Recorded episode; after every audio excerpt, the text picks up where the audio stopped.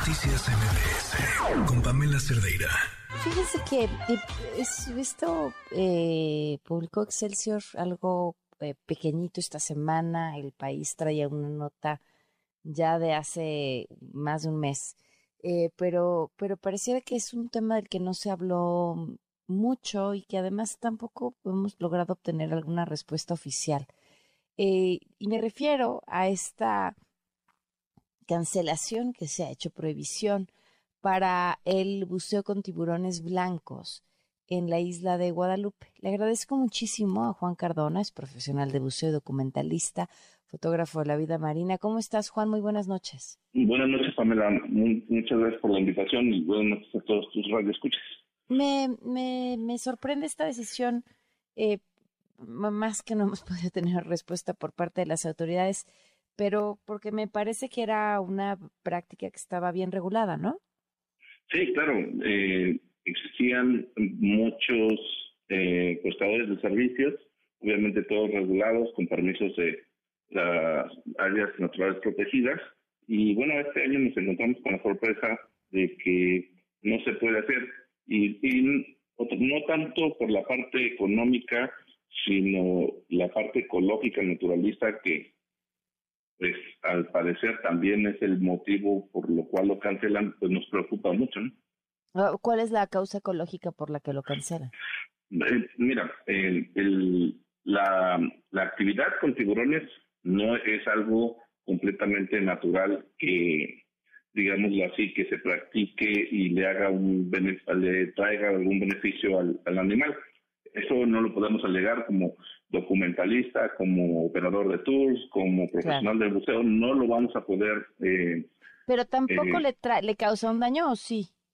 No, eh, lo, que pasa es que ah, se ha dado el caso donde hay eventos donde, por ejemplo, hubo uno, alguno, alguno por ahí que pasó y fue filmado por algún turista y bueno, se se expandió en las redes sociales y sí atrajo la atención de mucha gente, pero generalmente no se le daña, no, no, o sea, no lo están pescando, no lo atraen. Es, es un poco lo que, lo que nos preocupa, que mira, Isla Guadalupe es una isla que está a 500, eh, perdón, a 352 kilómetros del puerto más cercano, que es el de Ensenada. De ahí sale un barco generalmente hace 24 horas para llegar, ¿no? O sea, está muy alejado. Esa isla tiene eh, una población de 15 personas, entre ellos, bueno, está la, base naval, que cuenta con muy pocas embarcaciones, o por no decirlo nula, excepto cuando les llevan provisiones.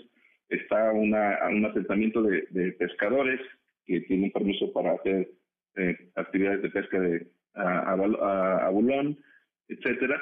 Pero lo que nos preocupa mucho en este caso, y, y eso es eh, yo creo que a, cualquiera que ame a estos animales es la, la pesca eh, indiscriminada, sobre todo las flotas asiáticas que se acercan, o, obviamente la isla Guadalupe está dentro de aguas nacionales, mexicanas, pero eh, siempre los prestadores de servicios eh, podemos apreciar o vemos que eh, los barcos se acercan.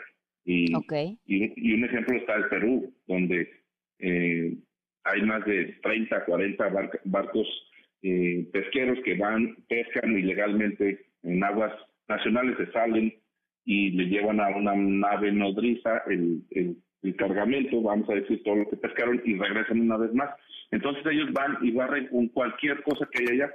Lo que nos preocupa a todos los naturalistas, a, todos los eh, profesionales del buceo, no tanto es lo económico, en, mi caso te, aseguro que no es el caso, pero sí me preocupa mucho quién va a cuidar la isla. ¿Por qué era lo que te iba a decir? O sea, bueno, a ver, de entrada sí, sí es un ingreso económico para los prestadores de servicio, es un incentivo para cuidar un recurso natural eh, que ya tan vigilado, ¿no?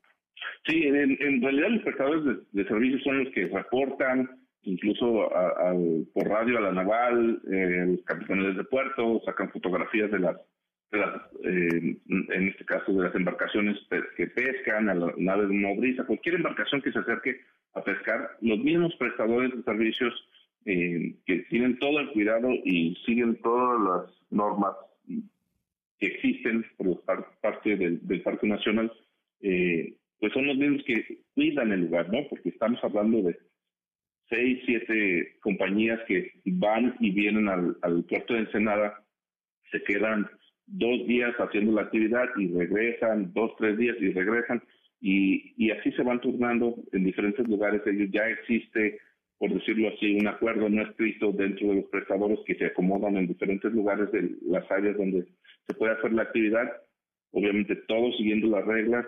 Eh, imagínate, eh, el tiburón de por sí tiene mala fama, eh, nada más por, por hacerlo. Entonces, yo lo que no, no, no consigo es que no se le dé la oportunidad a científicos, hay eh, programas de, de identificación de tiburones que tiene, si no años, décadas haciéndose ahí con gente que se ha hecho, eh, vamos a decirlo así, decirlo así, expertos en el tema a nivel mundial, porque solamente existen eh, particularmente dos lugares donde se pueden observar y el mejor lugar en el mundo es Isla Guadalupe porque el otro es Sudáfrica y por las condiciones del agua, la salinidad, la visibilidad no se compara en nada a Isla Guadalupe. Entonces, los mismos prestadores de servicios, los, mismos investigadores, ya existía esta colaboración entre ellos de, de, reportar cualquier nave eh, que se acercaba a pescar. Entonces, sin ninguna vigilancia,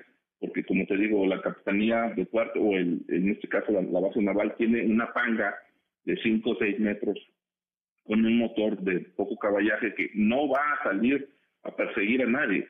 O sea, no a aguas abiertas, no a una embarcación de, de, ese calado, ¿me entiendes? Uy, pues estaremos al tanto de esto. A ver, ¿sabes si alguien está tomando, buscando tomar medidas o ya es imposible y así quedó la cosa? Pues sí, te digo, lo, preocupante otra vez es, cualquier cosa que, que ya conocemos, o sea, no podemos hacer en este caso desconocimiento, cualquier persona que tiene la autoridad, en este caso es la Guadalupe, pertenece a México, entonces tenemos la responsabilidad de cuidar. Ya está declarada la zona natural protegida, entonces dejarla ahí al, a merced de los pescadores eh, me parece irresponsable. Y no se trata de nada partidista, de a nadie, pero pues no encuentro la razón, eh, como te digo, para que, no sé cómo se aprobó, si pasó eh, a través de votación o, cuál es el interés o cómo, cómo se va a vigilar o por qué dejar solo a la isla sin, ¿me entiendes? Sin, sin vigilancia, si sabemos que tenemos este recurso importantísimo y una responsabilidad todavía más grande a nivel internacional, porque, bueno, sí, por mucho tiempo se hizo, se llevó a cabo una actividad, ya sabemos que existe este animal ahí, que no en cualquier lugar se, se encuentra eh, y está en peligro de, de extinción, digámoslo así, y dejarlo a merced de los pescadores asiáticos con cientos de, embarcaciones que están levantando todo lo que pueden, porque, bueno, pues al parecer todo se exporta a los países asiáticos, entonces me parece pues descabellado, no, no, no encuentro otra palabra. Pues te agradezco mucho que nos hayas tomado la llamada para conversar sobre esto, Juan. Muchas gracias a ustedes por invitarme y a sus órdenes. Gracias, buenas noches. Noticias MBS